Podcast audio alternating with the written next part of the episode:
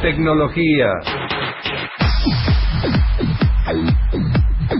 Le damos la bienvenida a Gustavo Lema. Buen mediodía, amigos. Tenemos noticias de tecnología y en este caso, cuidado. Su televisor lo puede estar espiando, lo puede estar monitoreando y lo puede estar mirando. ¿Usted pensaba que usted miraba el televisor? No.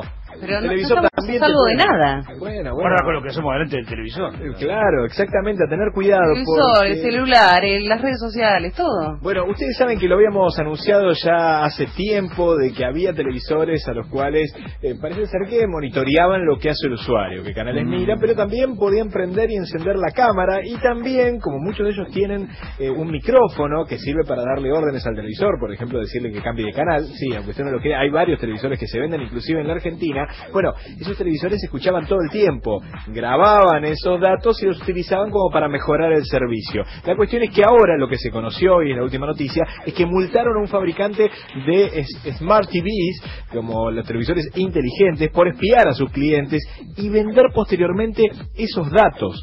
11 millones de dispositivos eh, eran los que eran espiados este, en su momento de una compañía que acá no es muy conocida, se llama Vicio, eh, con Z y con B corta, y bueno, decían que vendían televisores inteligentes. Eh, Chocolate vendían eso.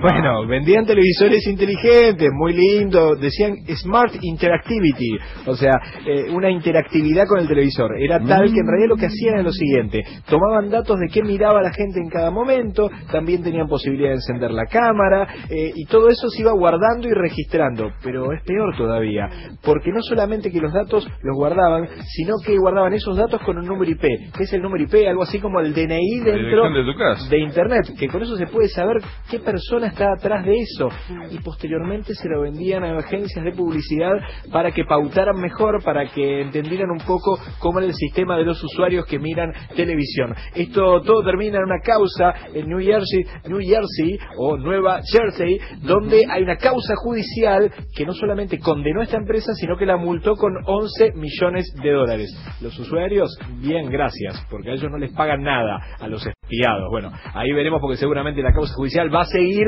y ahí va a estar complicado. ¿Alguna multa, algo habrá? Sí, bueno, la multa está ahí, la cobran una cantidad de organizaciones este, del Estado norteamericano. Los usuarios por el momento no. La situación es, cuidado, el televisor te puede estar espiando.